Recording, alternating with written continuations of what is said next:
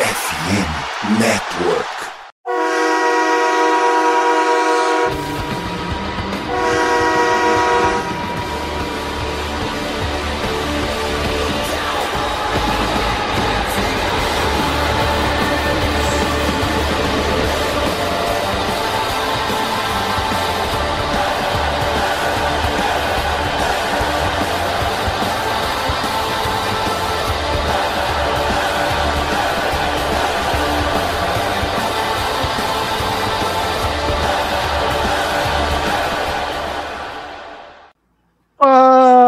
Torcedor do time mais amado, mais querido e acho que nunca mais sofrido, né? Faz, faz tempo que eu não falo que é sofrido dos Estados Unidos, do Brasil, do mundo. Estamos falando do Dallas Cowboys. Sejam bem-vindos a mais um podcast do Blue Star Brasil. E aqui de volta, depois do podcast Nostalgia, depois do podcast que foi um, simplesmente só um monólogo, eu falando comigo mesmo, respondendo mensagem dos, dos ouvintes. Agora ele está de volta, depois do seu breve período aí de férias. E aí, Vinícius? Tudo bem? Como é que foi lá nas terras hermanas? Fala Plat, ouvintes, cara. Primeiramente, muito bom ter o, o Rafa e o Léo é, no podcast, né? Para relembrar o, o, antigo Blue Star Brasil. Uh, os caras são. Eu acompanhava eles, acompanhava o Léo, acompanhava o Rafa quando eu comecei a, a acompanhar o Dallas Cowboys, então é muito bom ver eles aqui participando. E eu acho que eu sou a única pessoa que tira férias bem na época mais importante do trabalho, né? Porém, por, se eu tivesse levado um pouco mais de dinheiro, Plat, eu tinha comprado Mendoza e trazido, anexado ela ao Brasil. Fiz esse pequeno erro de não ter levado um pouquinho, uns 200 reais a mais, e eu comprava a cidade inteira. Pois é, né? Agora teve eleição presidencial lá, e é, muita é, especulação do que, pode acontecer, né? Porque o cara é totalmente diferente do, do atual presidente. Sem entrar no mérito de política aqui, falando quem tá certo, tá errado, se tá bom, se tá ruim. Só tô falando que é, vai dar uma mudança geral ali na política dos caras. Vamos ver se a moeda dos caras valoriza ou não, porque tá tudo muito barato lá, né? Acho que o Vinícius deve ter trazido uma, uma mala só de alfajor, doce de leite, vinho, que as coisas lá são, são bem baratas. Porra, tava parecendo o Muambeiro depois que volta da 25 de março, só que voltando pro Brasil. Errado, errado não tá. Agora. De jeito nenhum. agora, sabe quem vai voltar com uma mala cheia para casa? É nosso querido Washington Commanders. Vai voltar é, com 45 pontos na bagagem, né? Depois da derrota. Mas, antes de falar do jogo, só queria fazer um jabá que eu sempre esqueço né, que é se você gosta do, do podcast, se você gosta do Blue Star Brasil, o trabalho que a gente faz nas redes sociais e tudo, e puder apoiar a gente, a gente tem um, um canal do Apoia-se, a gente tem é, grupo exclusivo para os apoiadores, a gente tem premiação, né, acho que durante todo o ano a gente é, sorteia produtos oficiais licenciados do Dallas Cowboys, não é aqueles produtos pirata Shopee, não, produto licenciado mesmo. A gente já inclusive sorteou uma camisa oficial, a Jersey, né? Você sabe quanto custa aquele negócio aqui no Brasil, né? É, isso mesmo, a gente já sorteou, né? Tem bolão, tem fantasy, tem survivor, tem muita coisa, né? É, muitos benefícios assim se você quiser assinar. Então, se você quiser fazer parte, tem os links aqui nos comentários do podcast, na descrição dele. Né, e, ou você só entra no apoia.se barra Blue Brasil, né? Simples assim. Mas, jabá feito, Vinícius. Vamos falar da partida.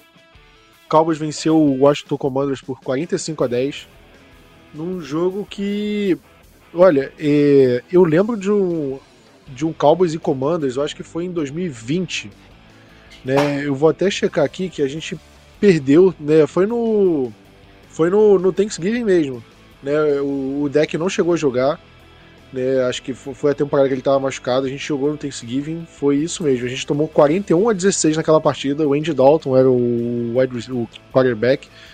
E eu acho que foi uma partida parecida com aquela, Vinícius, no sentido de. É, o placar parece ser muito mais elástico do que realmente foi.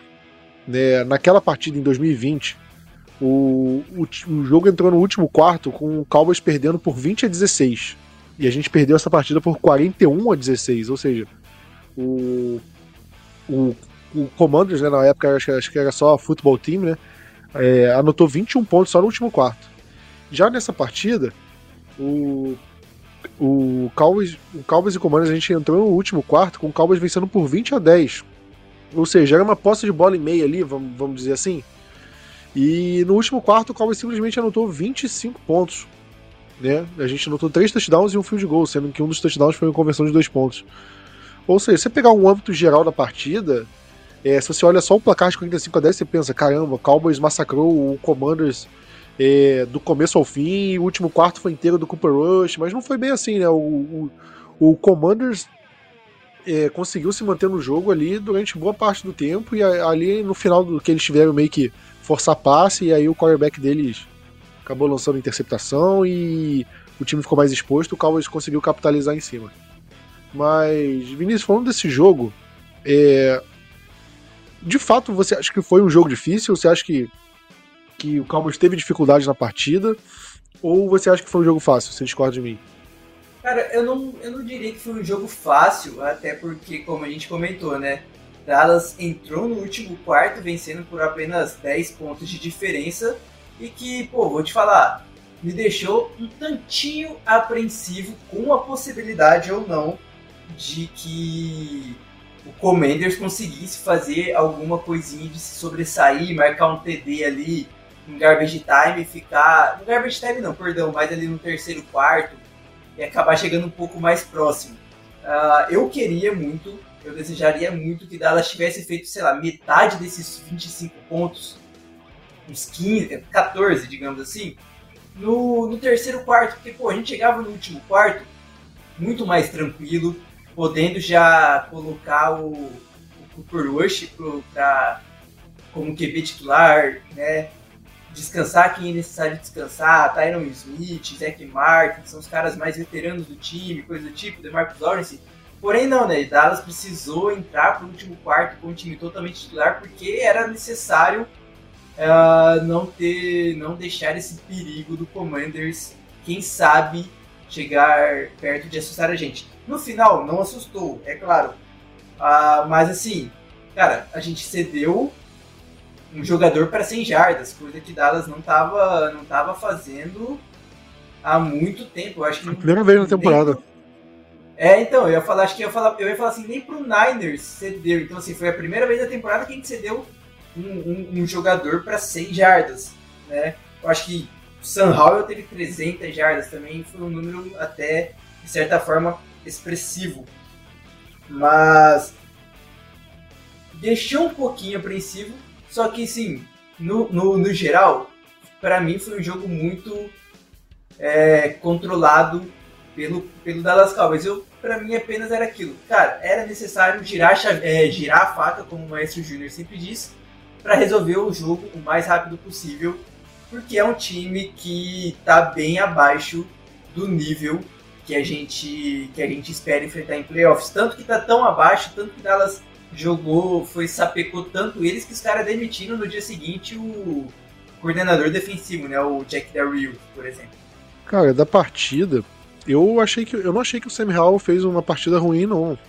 É, ele não teve nenhum passe para touchdown, né? Aí lançou aquela interceptação no final, a gente ainda vai falar um pouquinho disso. Mas eu acho que de todos os quarterbacks que jogaram em Dallas até o momento, eu acho que ele foi teve o melhor desempenho. Porque se você pega Zach Wilson sem comentários, Mac Jones sem comentários, mas você pega é, o Stafford, você pega os outros jogadores que. os outros quarterbacks que jogaram. É, o Howell foi diferente. Né? Mas eu concordo com você, Vinícius, que eu acho que o, o jogo sempre meio que teve sob controle, assim, né? O Cowboys é, a todo momento ficou na frente do placar, em nenhum momento ficou atrás do placar. O Cowboys, inclusive o Cowboys ainda não ficou atrás do placar jogando em casa na, na temporada. Né? O jogo começa empatado, óbvio, mas o, o, ou o jogo está empatado ou o Cowboys está na frente do placar. Né? E o Cowboys se manteve, né? O Cowboys abriu o placar no primeiro quarto, fez, foi 7 a 0 né? Com, já com o Rico Dowd, uma boa jogada ali. Né? O, o Commanders diminui com o field goal. Aí a gente, a, a gente tem aquela bela jogada do, do deck, pô, pra mim foi um uma bela jogada tanto do passe do deck quanto a recepção do Brandon Cooks, né, 31 jardas, que a gente amplia para 14 a 3. Quando o Howell corre pro, pro touchdown ali, que faz 14 a 10, aí o jogo parece que talvez esquisite. Né? Será que vai esquisitar?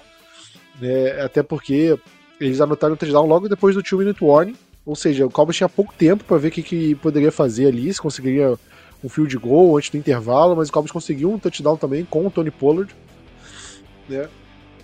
E até o Brandon Aubrey errou o ponto extra ali. Ele vem errando ponto extra, né? Field goal ele não erra, mas ponto extra ele tá, tá dando umas vaciladas.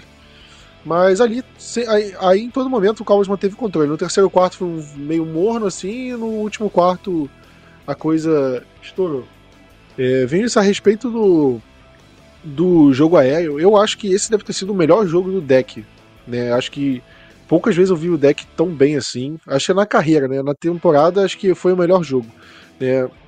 Se você olha pelos números, pelo jeito que ele jogou, é, você concorda? E por que, que você acha que. O que, que influenciou nisso para que ele pudesse ter uma partida tão boa contra o Commanders?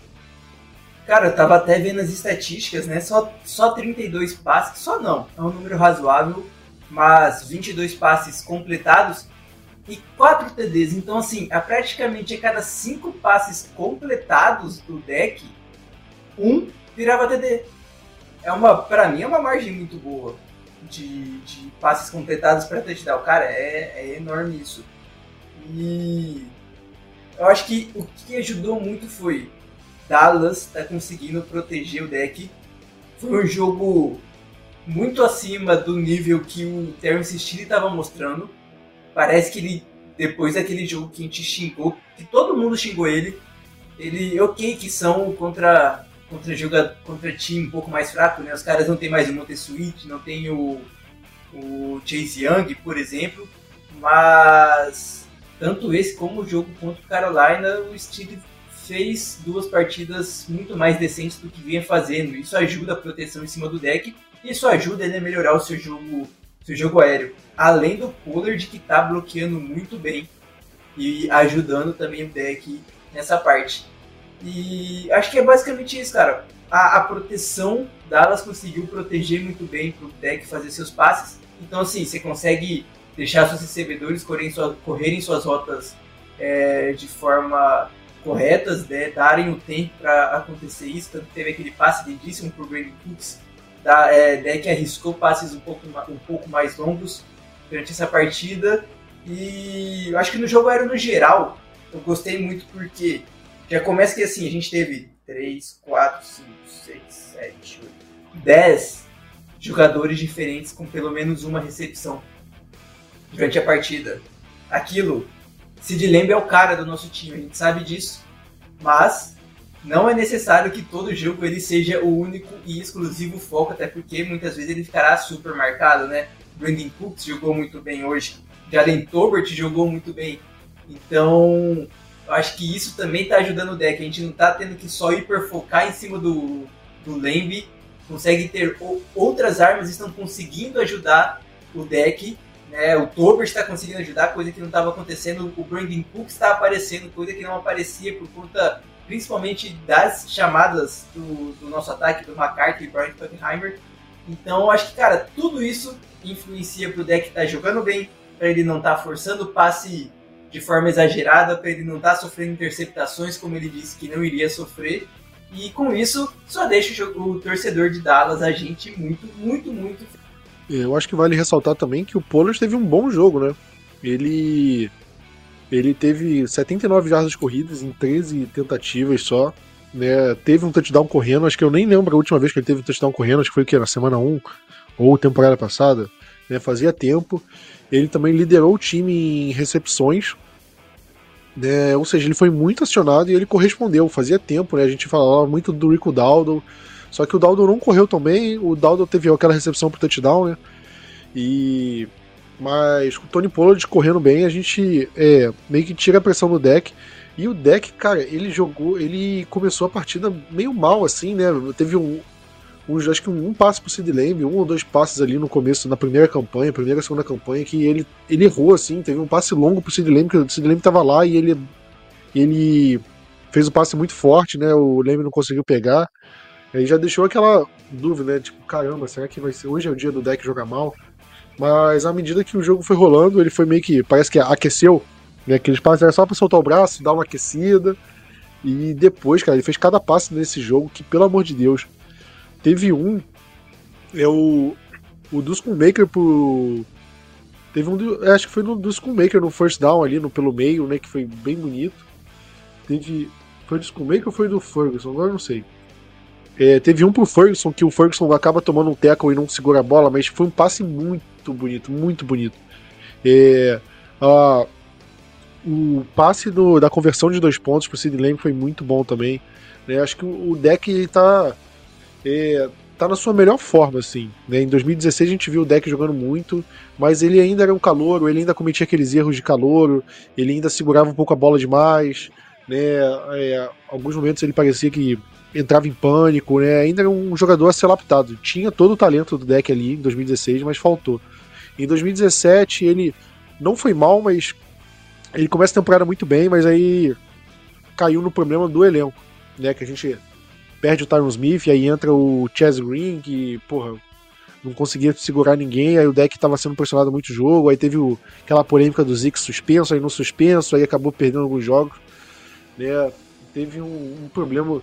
2018 o deck começa muito mal e depois, quando a Mari Cooper chega no time, ele, ele joga muito bem, né? Tanto que a gente vai pros playoffs e tudo. Mas em 2020, esse sim, 2020 acho que foi o melhor começo de temporada do deck. O deck tava voando até aquela. ele ter quebrado a perna. Porque aquele jogo, aqueles jogos que ele tava tendo, cara, era de quarterback assim, primeira prateleira. Né? Você podia falar, você fala do Mahomes, óbvio, você fala de de todos os quarterbacks daquela época. E o deck tava jogando em nível de primeira prateleira. Aí quebrou. Aí infelizmente teve aquela lesão feia e tudo. E desde então ele não tinha voltado a jogar assim de uma forma muito boa. E agora ele tá jogando muito bem. Inclusive o pessoal fala que ele é candidato a MVP. E aí eu acho que a gente tem que tomar um pouquinho de cuidado. Não no sentido de falar, ah, ele não merece ser candidato a MVP hoje, até porque eu pessoalmente acho. Mas não é porque, ah, meu Deus do céu, ele, ele tá jogando de uma forma assustadora, tipo, é absurdo ele tá jogando e, e, merece o MVP. Não. Eu acho que ele, ele é candidato porque não tem nenhum quarterback jogando de forma fantástica assim na temporada.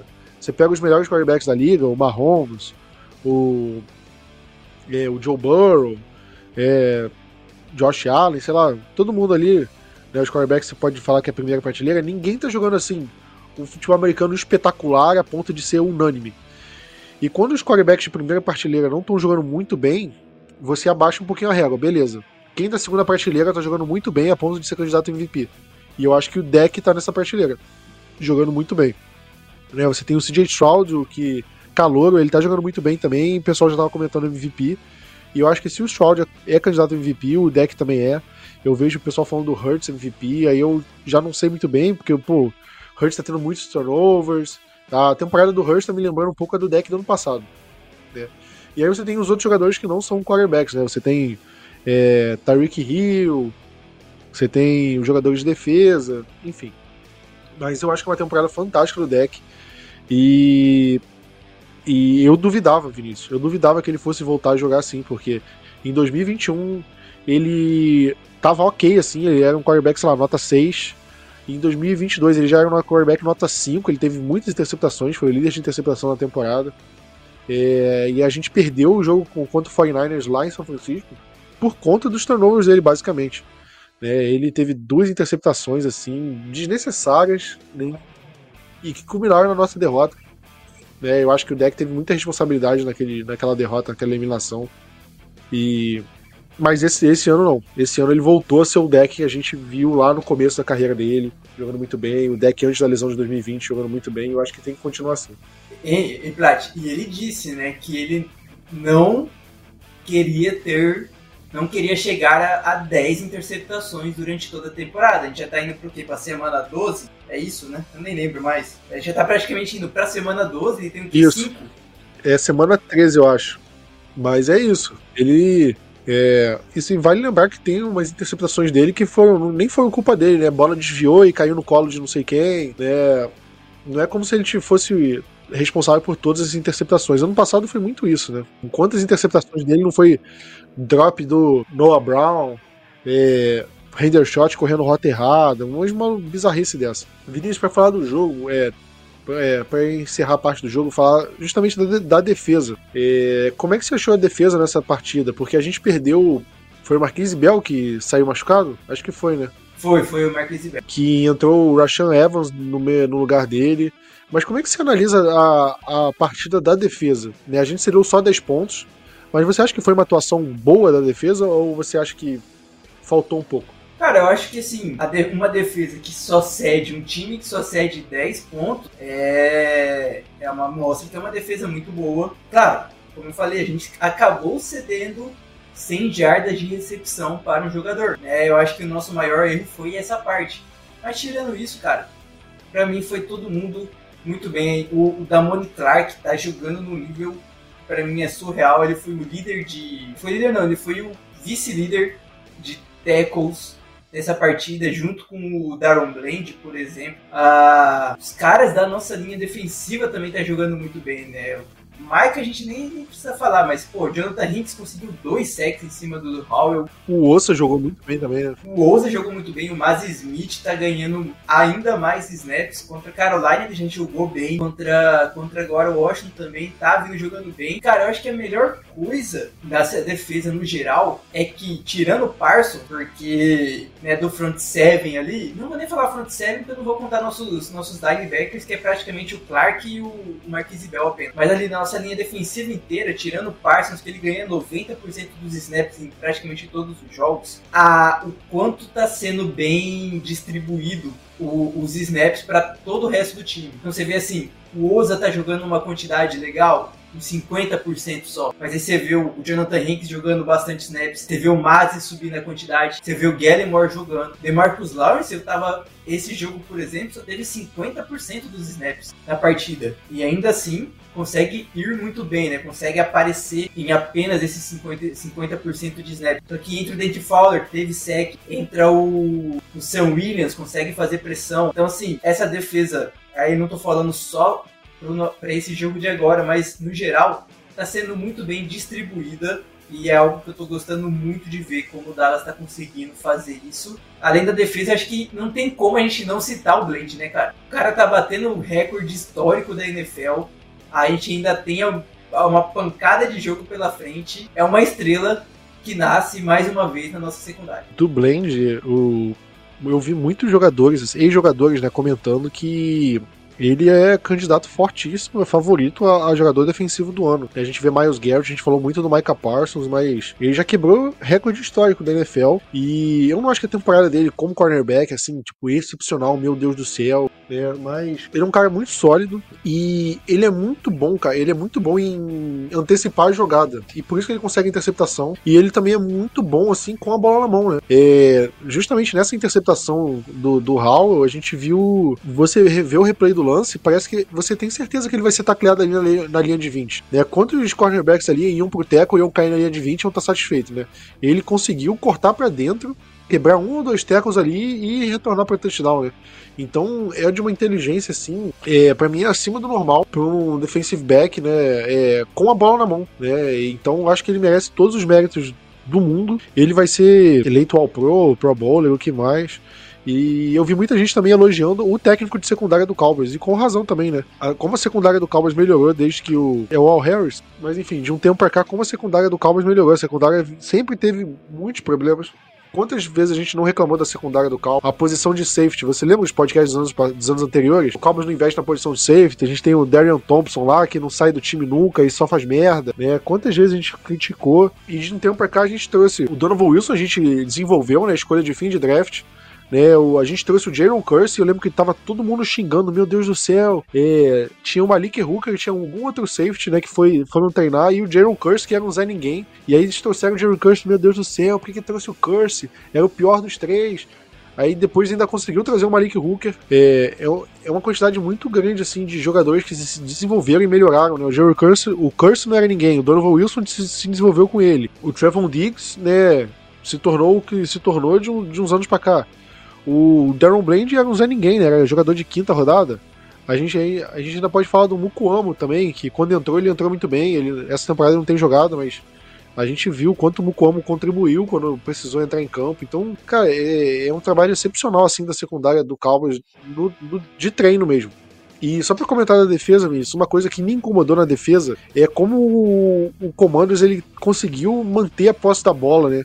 É conseguir first down. Eu tava olhando aqui as campanhas do, do Washington.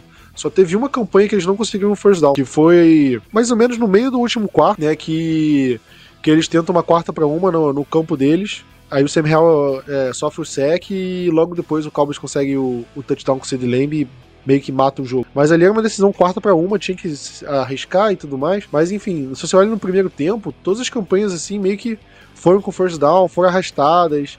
É, tiveram é, campanha de a campanha do touchdown deles foi de 13 jogadas e 6 minutos e meio no relógio. Né, é bastante coisa. É, você tem várias outras campanhas de 4 minutos e pouco. É, só para completar, isso.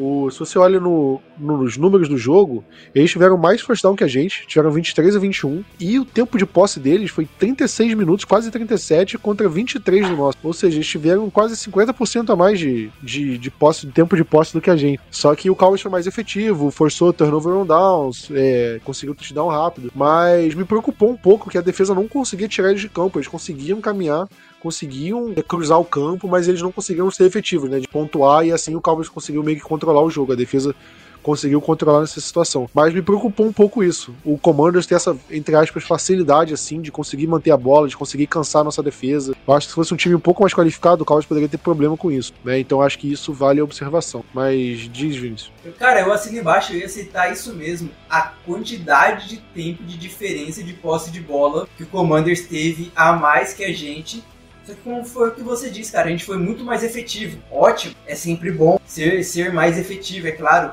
Mas, cara, a gente precisava é, ter, ter maior tempo. Porque, pô, senão a gente cansa os nossos jogadores, né, cara? Ok que ah, a gente tem uma semaninha inteira aí para treinar, agora né, o nosso jogo é quinta-feira, então foi quinta aqui. Mas, de toda forma, é muito melhor a gente deixar o, o, a defesa adversária muito mais tempo em campo do que a nossa defesa, né?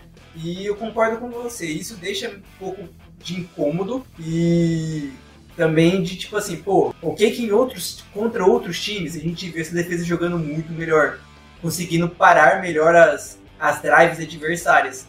Mas você fica assim, porra, se o Commanders conseguiu é, ter boas drives contra a gente, times melhores, times mais fortes, daqui a pouco a gente vai enfrentar Miami, por exemplo, até o próprio Eagles de novo, será que eles vão conseguir o mesmo? Será que eles podem conseguir o mesmo? E aí contra times que vão ser muito melhores que o Commanders, a gente pode acabar tomando mais field goals ou touchdowns e coisas assim do tipo. É algo a, a se observar, mas eu acho que esse foi um único, um dos únicos jogos que foram totalmente atípicos nessa questão de posse de bola. Pois é. é pode ter sido questão do jogo e tudo mais, é, mas eu acho que foi alguma coisa que chamou, chamou minha atenção né, durante a partida e pode ser que seja um problema, pode ser que se torne um problema, pode. Ainda não é, mas é algo que para mim acendeu aquele sinal amarelo, né? Ok, vamos olhar isso aqui, por que isso aconteceu. É, isso é um caso isolado. Tem com outros times analisarem o, o, vídeo desse jogo e explorarem o que ele, o Commanders fez, né? E, enfim, acho que entra por causa disso. É, Vinícius, fala seu destaque da decepção da partida. Cara, eu acho que o destaque fácil, não tem como não ser. Menino Darren Bland, pelo que ele conseguiu fazer nesse jogo, né? Bateu recorde, a, a, a pick six também dele foi muito bonita, porque né, quebrou uns tackles ali. Quase quando a gente achava que não ia conseguir a pick six, ele quebrou tackle e fez. Então, para mim, facilmente é ele a, o destaque do jogo. Cara, decepção, eu não, eu não vejo ninguém sendo, sendo decepção, não. Acho que a gente pode citar o Michael Gallup, por exemplo. O cara perdeu, é, virou totalmente nosso quarto recebedor. Um passe completo na direção dele. Acho que 14 jardas, alguma coisa assim do tipo.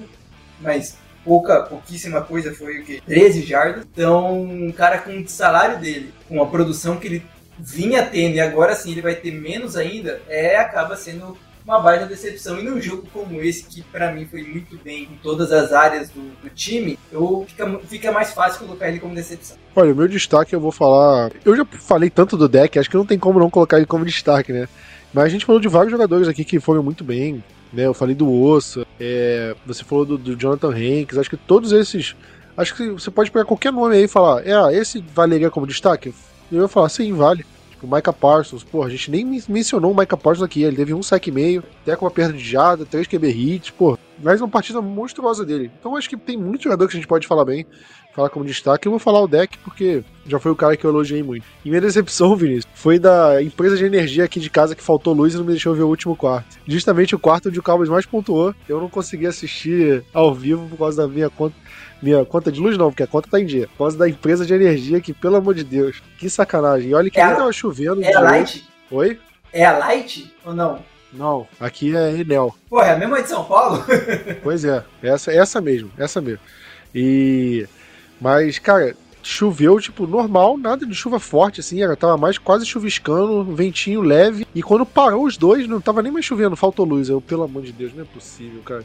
Umas três horas sem luz, foi complicado. Mas falando sério também, decepção, cara, eu acho que não tem muito que falar de decepção na partida, não. Acho que a gente pode falar da, da atuação na defesa nessa, nesse sentido que eu mencionei. E do Brandon Aubrey errando o extra point também, que, pô, não pode errar, né? Ele acerta field goal de 52, 52 jardas e erra extra point. Não faz muito sentido isso. Cara, você vê que quando o jogo tá muito tranquilo, que a gente reclama do extra point e...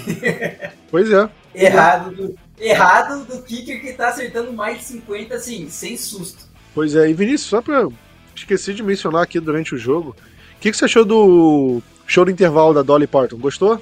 Quem que, quem que não vai cantar Jolene junto com a Dolly Parton naquele momento? Pô, cara, eu tava aqui em casa, ó, só cantando juntinho pá com ela.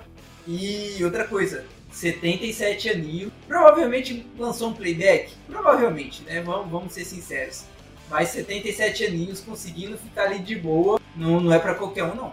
Pois é, né? Inteiraça, pô, com o uniforme da, de, de líder de torcida do Cowboys, eu achei muito maneiro. E eu achei ele meio curto, né? Acho que poderia ter sido um pouco maior. Eu não sabia, mas sabe qual música ela, ela canta assim? Ela é dona, tipo, ela é original. É aquela música I Will Always Love You da Whitney Houston. Cara, tá, tô sabendo disso agora também. E ela é a cantora original dessa música. E eu achei que ela fosse cantar no, no show, acabou que não. Ela tocou, acho que duas músicas do Queen, né? Eu achei que foi um show, assim, legal. É, se você leva em consideração que ela tem 77 anos, ela mal conseguia ficar em pé ali, ela tava, parecia que tava meio é, segurando ali no palco. Mas, na medida do possível, a mulher é um, é um ícone, assim, nos Estados Unidos. Acho que a gente é, como não tem. É, ela é muito grande assim no country, né? E o country não é um gênero musical muito forte aqui no, no Brasil. Então acho é, muita gente não conhecia ela ou não valorizava ela do tamanho que os Estados Unidos valorizam. Então pode parecer um show meio meh assim, mas pensa como se fosse, sei lá, igual a Beth Carvalho tá pro samba, igual a Alcione. É, a Dolly Parton lá, é uma, tipo, ela é gigante nos Estados Unidos, assim, e foi bem legal, assim, o a homenagem, né, tudo pro a Dolly Parton fazer lá, acho que foi bem legal.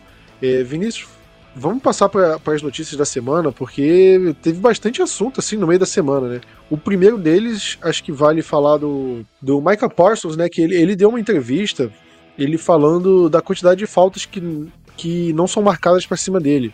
É, ele falou que tá, era incomodado, que no meio do jogo ele reclama, ele, ele fala pro, pro árbitro: olha, olha para mim, não precisa nem olhar para os outros jogadores, olha para mim e você vai ver a falta acontecendo. E de fato, tem vídeo que mostra que pô, ele tá sofrendo muita falta, muita segurada, e os jogadores e os árbitros não têm marcado isso. Me lembra até um vídeo do DeMarco Ver que eu vi recentemente, é, das zebras marcando o offside dele, só que Olha isso, isso. O cara, ele era tão rápido, tão absurdo, né? Ele tinha tanta noção de quando que o snap ia ser feito, que ele tava tão na frente, tipo, acontece o snap, ele já tá praticamente no pescoço do quarterback e os árbitros dão offside e quando você olha no replay, não, não tava em offside. Ele só teve um reflexo, não reflexo, mas ele só teve uma noção tão grande de ele e uma aceleração muito alta, assim.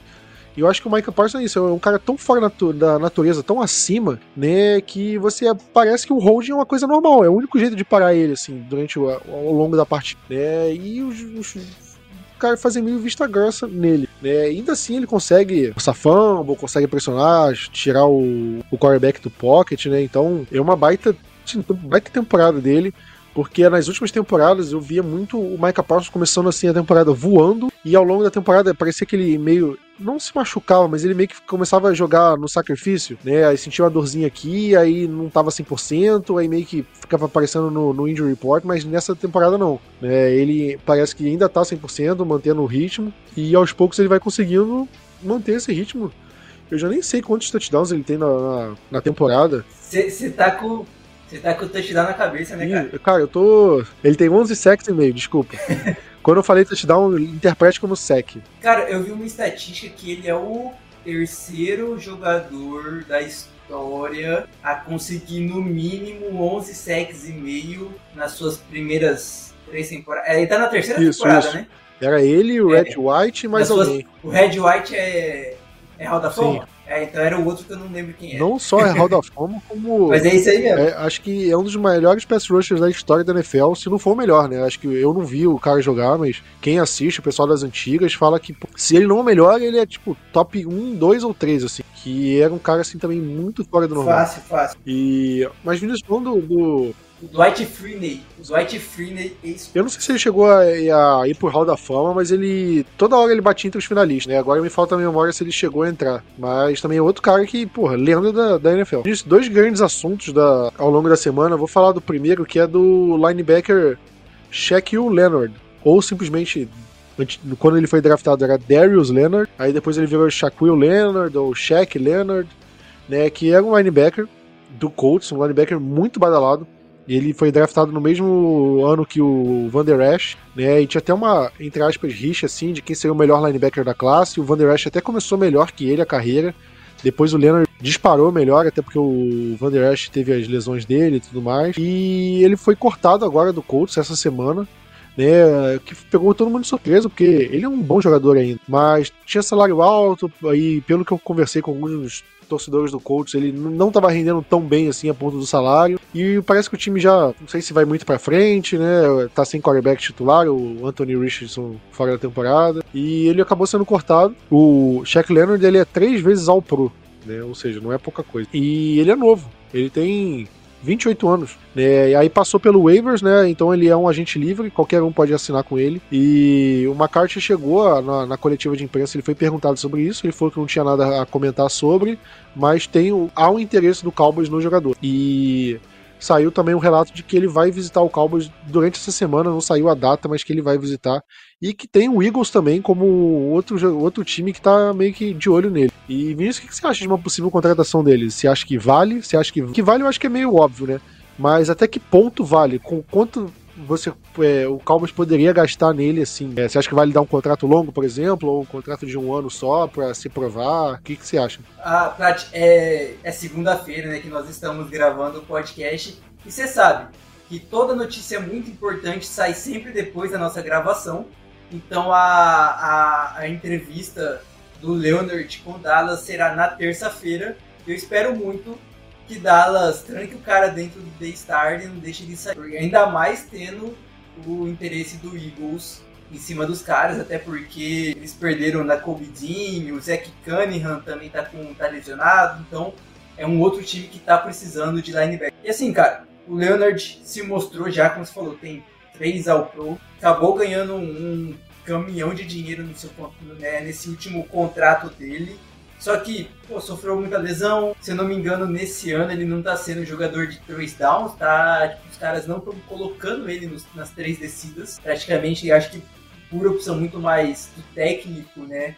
Do que do Leonard. E por isso ele foi cortado. E, cara, ele tem ainda acho que 6 milhões para ganhar do, do Colts garantidos durante todo o resto da temporada. Então eu acho que salário não é não é a preocupação do, do Leonard para esse final de, final de temporada. Então eu acho que assim, ele eu acho que Dallas vai tentar um contrato de one and done, né? Tipo, um aninho só. Se ele se provar muito bem, a gente vê pro ano que vem. Se não, espera um outro time pagar algo por ele, a gente ganha uma pique compensatória, quem sabe. Né? Dallas precisa fazer isso. Né? Precisa fazer essa, essa jogada de ganhar picks compensatórias parando. Mas eu acho que fica muito bem.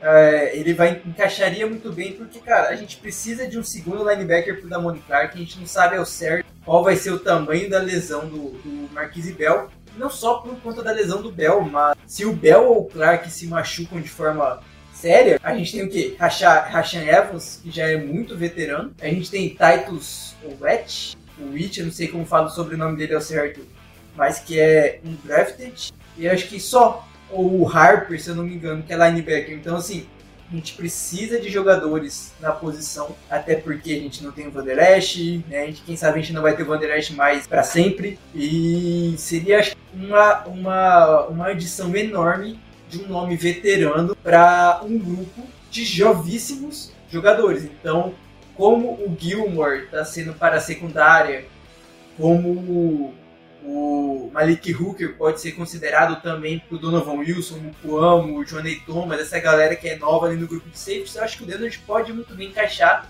como esse cara veterano do grupinho de linebackers totalmente novos.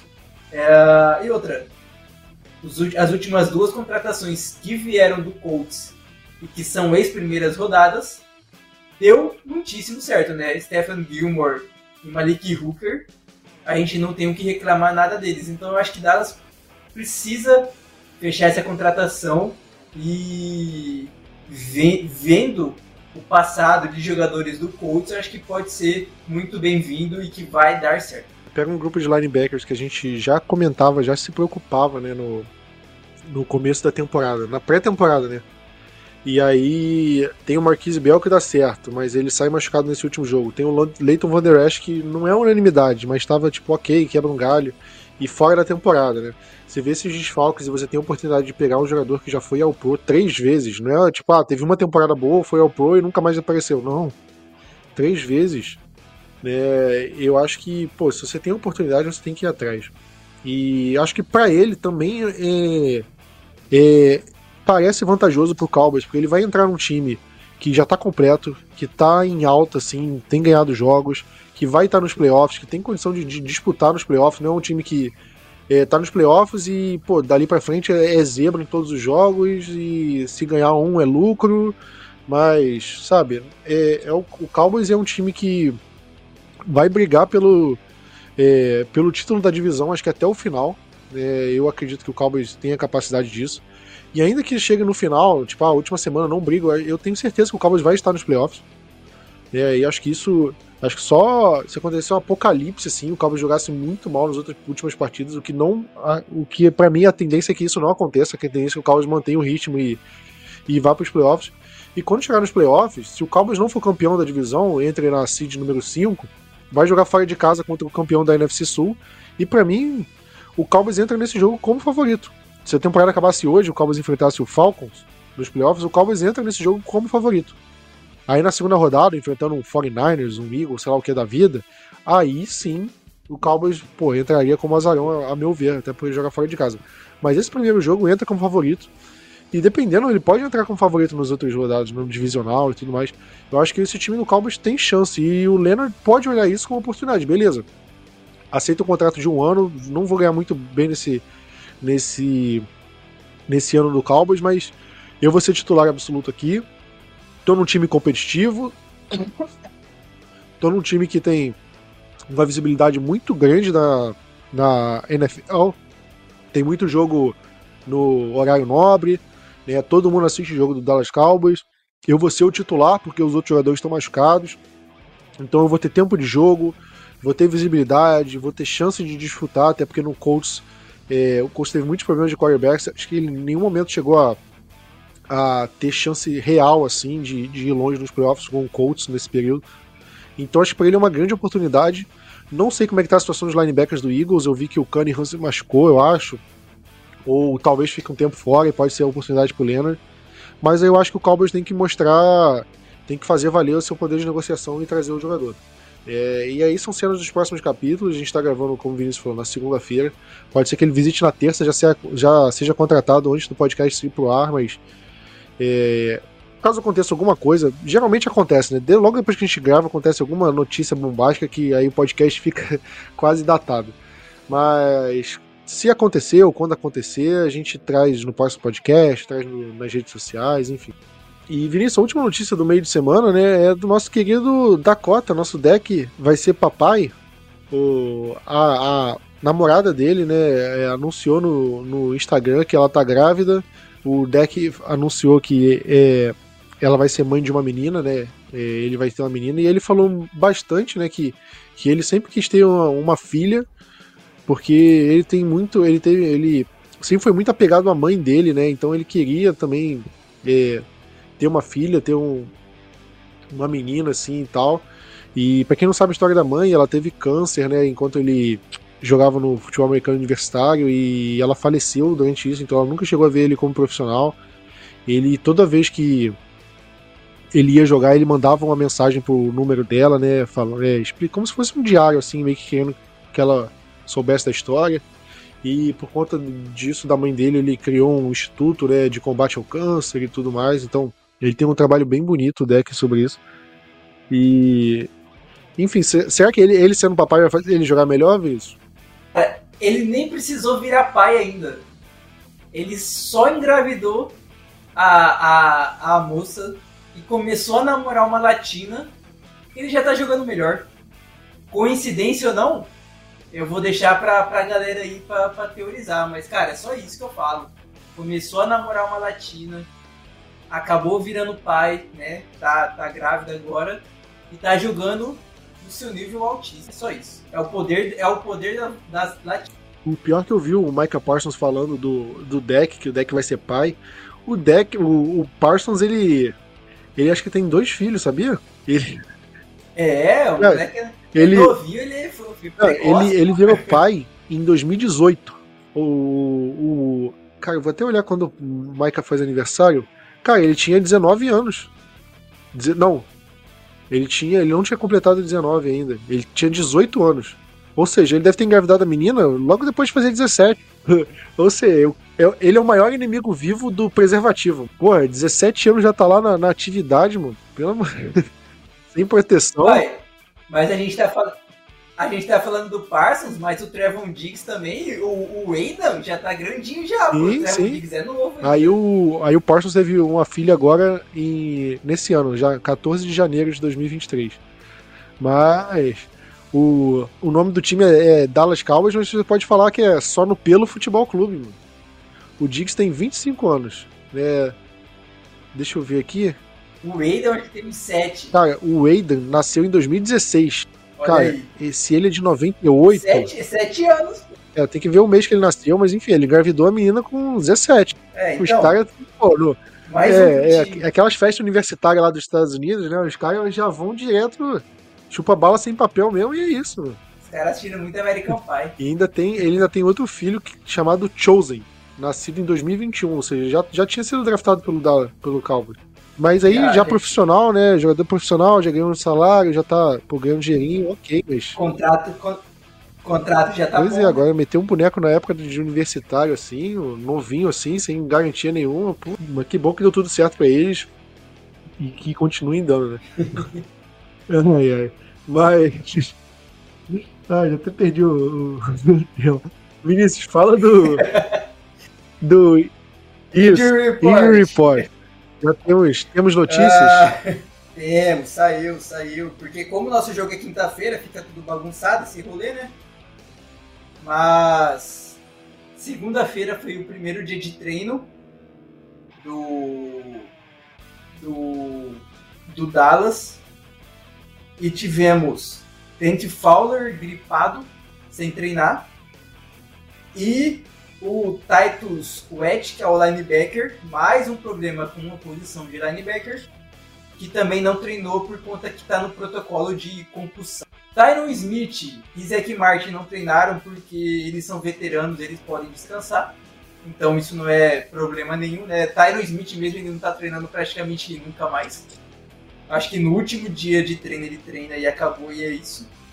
De resto, todo mundo de forma full, o Rico Daldo e o Jaron Curse treinaram de forma limitada, né? O Jaron Curse já não jogou semana passada com uma lesão nas costas e ainda por conta das costas. Acho que esses dois é, é esses dois que a gente tem que ficar de olho, né? Porque o Daldo ele meio que aparece como é, questionável para os jogos. Para os últimos dois jogos acho que ele estava como questionável, mas em cima da hora ele jogou.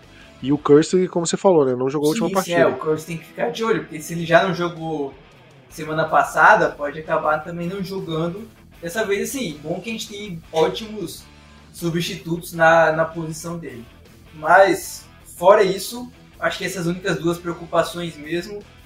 Dante Fowler até quinta-feira fica de boa da, de gripe e ver como o Titus fica nesse protocolo de concussão, é, porque senão a gente tem que tentar procurar subir um linebacker do, do Pets Squad ou né, o Darius Leonard, Shaq Leonard, caso ele assine com Dallas.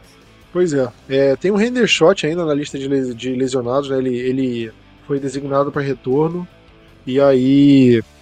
E aí ele aparece na lista treinando, né? Vamos ver quando que o Cowboys vai conseguir colocar ele no elenco principal para estar à disposição de novo.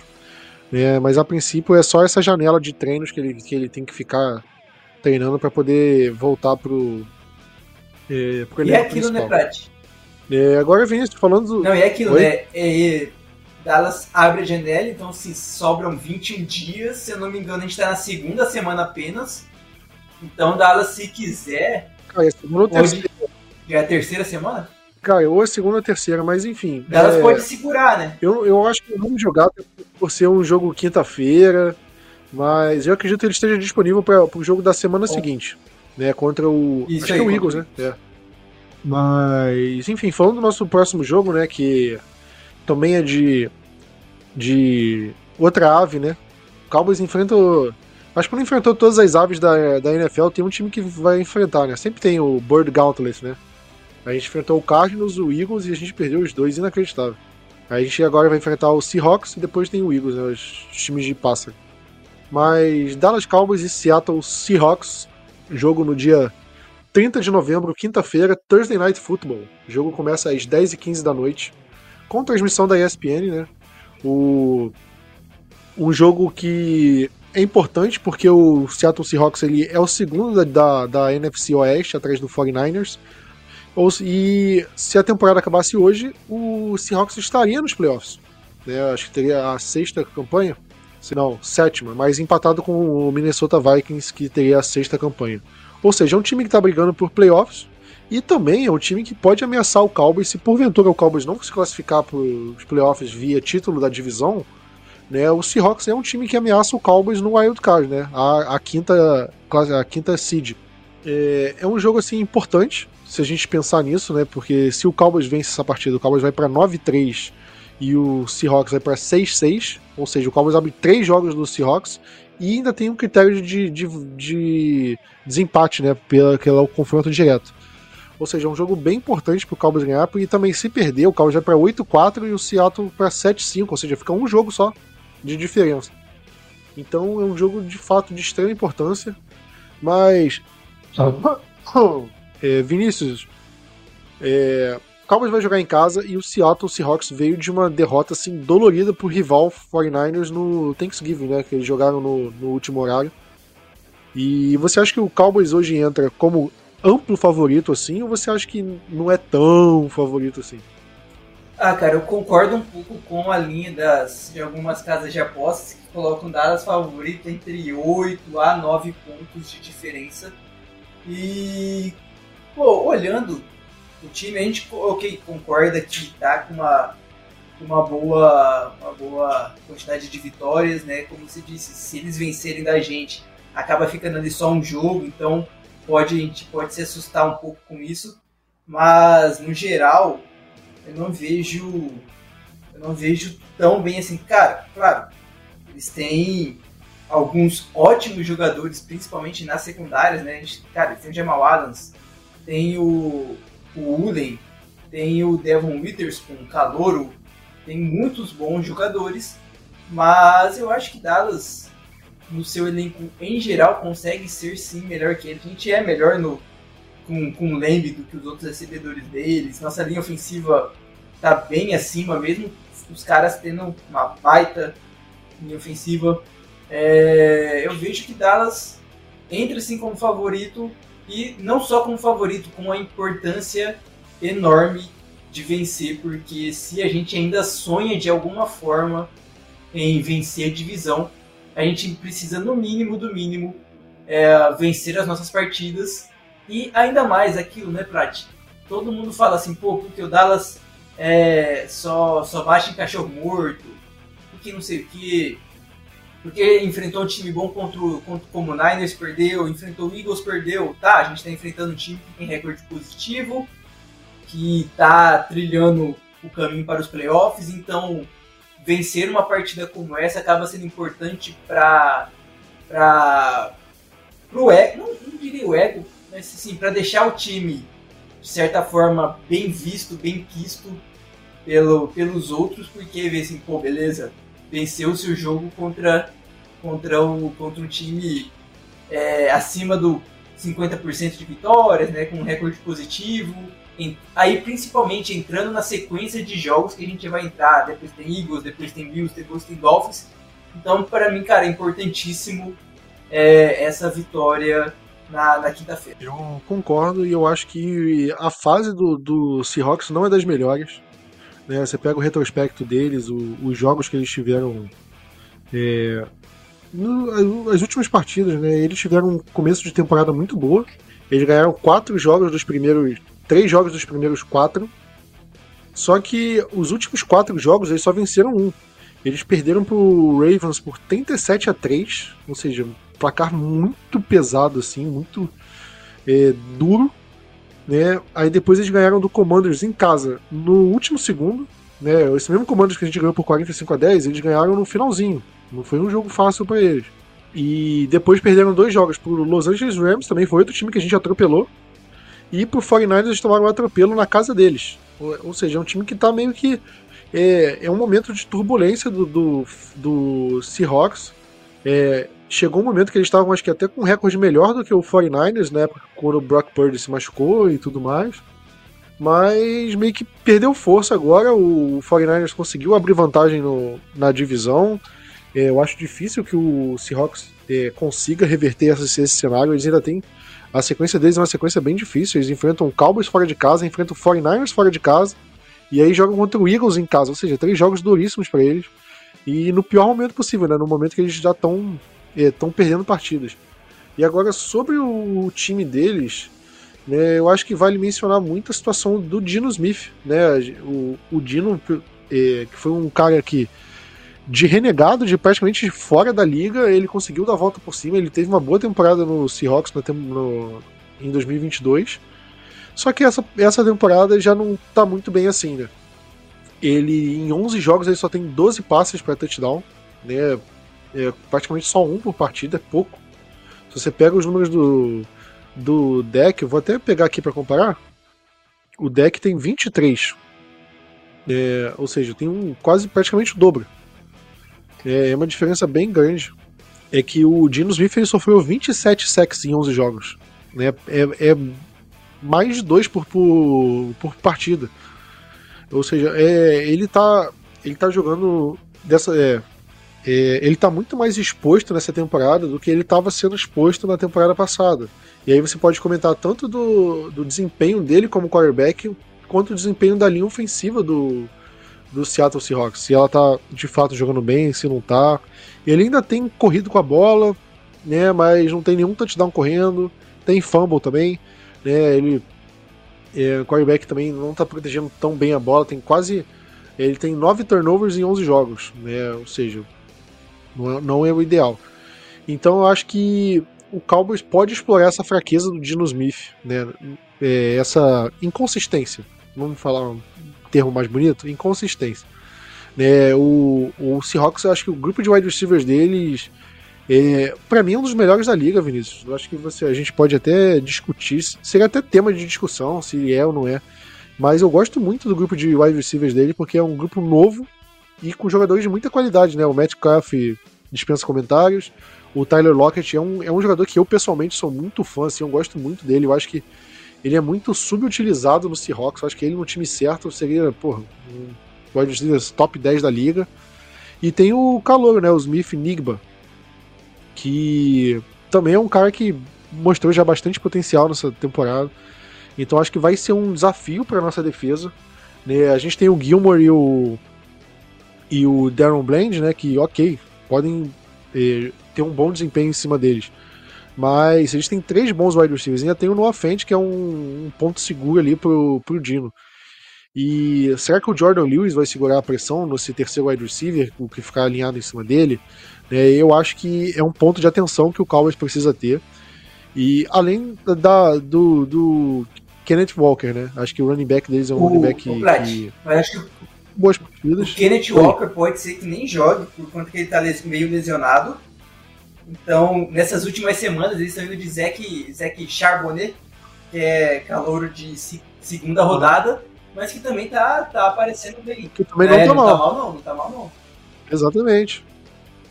Exatamente. Então é, a gente tem que ter atenção nisso, Porque o Robinson do, do Washington teve um bom jogo contra a gente, então acho que é um ponto de atenção. É, eu acho que não, não é um jogo fácil, apesar do Cowboys ser favorito, não é um jogo fácil. É, o Cowboys precisa prestar muita atenção. E, mas eu acho que o Cowboys tem as ferramentas necessárias para ter um jogo controlado. Né? Eu acho que o, o, o Cowboys é, costuma ter bons jogos contra o Seahawks. Né? Acho que você pega o histórico aí, acho que as partidas que o deck jogou contra o, o, o Seahawks, ele, é, o Cowboys conseguiu ou sair com a vitória, ou foram jogos próximos, assim, né?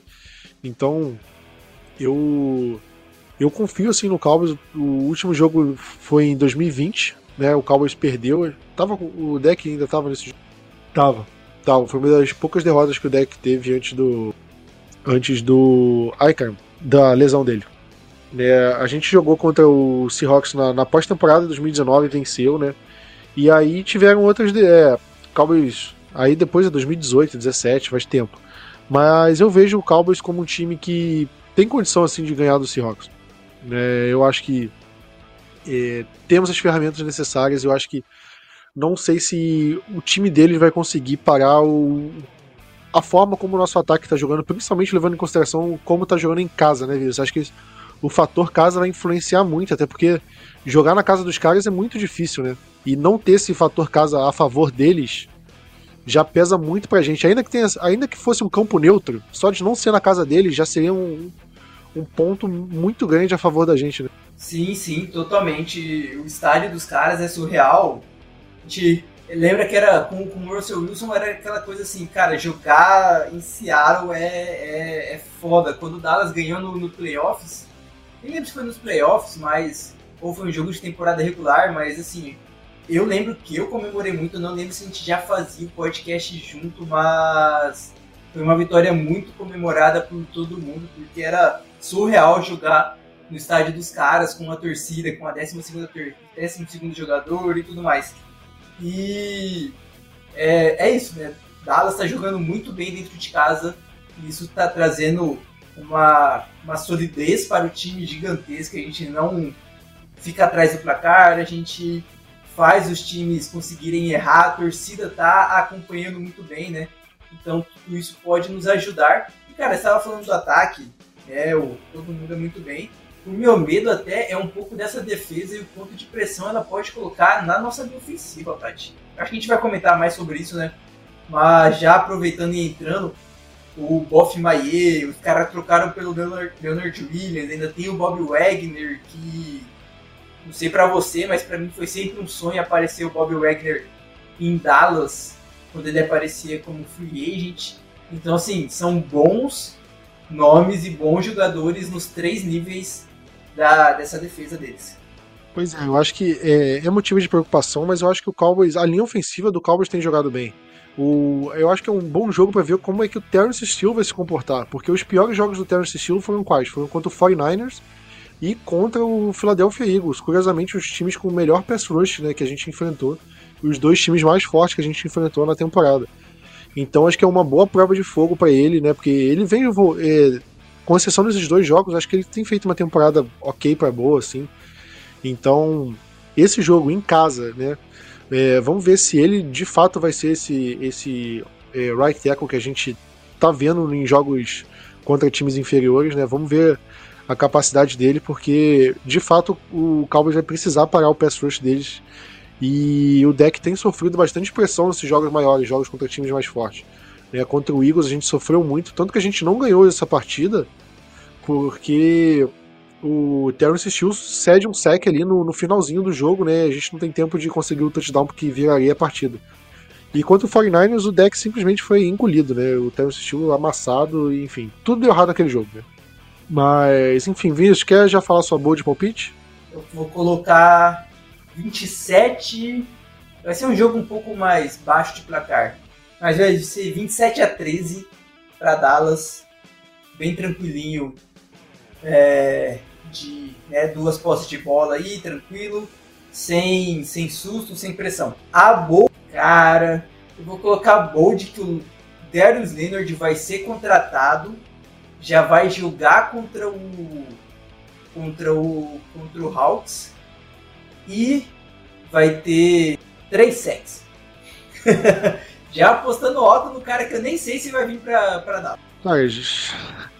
Eu acho que, porra, até se ele for contratado, ele nem sequer vai ficar ativo, cara. Cara, eu, eu não duvido Essa nada que ele seja ativo, até pela necessidade do time. Não, não tem como. Inclusive o Seahawks fechou com o Kelvin Joseph, né? Fechou, fechou. Eu acho que se eles estão contando com o Kelvin Joseph passar o playbook do, do Cowboys pra eles, estão fodidos, né? E eles. E... Tem o Jason Peters também, pô. Pô, o pessoal fala que. Eu, eu vi o pessoal comentando do Jason Peters que ele tá muito mal, assim. O cara tá basicamente todo remendado, quase desmontando, assim. O cara já tá velho. Ele é uma lenda, joga, porra. É, teve uma carreira inacreditável na NFL, mas é, temporada, assim, tem que saber a hora de parar. E parece que ele ainda não percebeu isso. Né? Quando, em Dallas ele já tava, tipo, mediano, né? E agora nessa parece que ele caiu bastante de produção. É, eu vou falar que vai ser 31 a 17. Acho que vai ser um jogo meio parelho. O Cowboys meio que parecido com o Commanders. No finalzinho ele meio que garante o, a vitória. E minha bold. Eu acho engraçado que esse pick six do Blend não é mais bold, né? Já é, tipo, só uma previsão. É, de forma alguma, nem conta mais. Mas eu vou falar que o, o deck vai ter mais jardas corridas do que o time do Seahawks. É isso. Boa, boa. Vamos ficando por aqui, conseguimos falar bastante coisa. Falamos da, da, da partida contra o Washington, falamos das notícias da semana, falamos do jogo contra o Seahawks. Né, infelizmente, tentei secar o Eagles no, no domingo, não deu certo. E, enfim, a gente tem que torcer para eles perderem um jogo só, porque aí no confronto direto a gente, se a gente ganhando, a gente empata com eles, né? Mas. Cara, a gente tem que torcer pro time. Vamos ver. É Niners agora, né? Eles enfrentam. Não, eles enfrentam o time. É, é. Já é domingo agora. É, né? é, é um jogo. É... Jogo duro, né? Acho que é, é um jogo que. Pô, não tem favoritos para mim. E eles, inclusive, abriram como o azarão na partida, mesmo jogando em casa, né? Sim, então, e. É um bom jogo pra gente observar. Cara, a gente tava comentando, a gente comentava no grupo dos assinantes, né? Que eles tinham uma sequência de jogos aí antes da gente. E eles passaram por todos, né? Ganharam no Bills e tudo mais. E é o único que sobrou é o Niners, cara. A gente precisa que. É, é, surreal ter que torcer pro Niners por conta de toda a rivalidade que existe de Cowboys e Niners durante toda a história da liga. Mas tem que torcer. Cara, eu preciso torcer pro Niners vencer o Eagles, que a gente odeia muito mais o Eagles, pra gente poder, quem sabe, ter essa chance na, né, na, na divisão e fazer o nosso papel. Exatamente. É, mas enfim, acho que vamos ficando por aqui, comentamos sobre tudo. E isso aí, Vinícius. Mais um jogo, chegando dezembro e reta final de temporada, hein? Essa, essa é a hora que o filho chora e a mãe não vê. Vamos torcer para que tudo dê certo. Então é isso aí, galera. Vamos ficando por aqui. Um abraço e Go Cowboys! FM Network.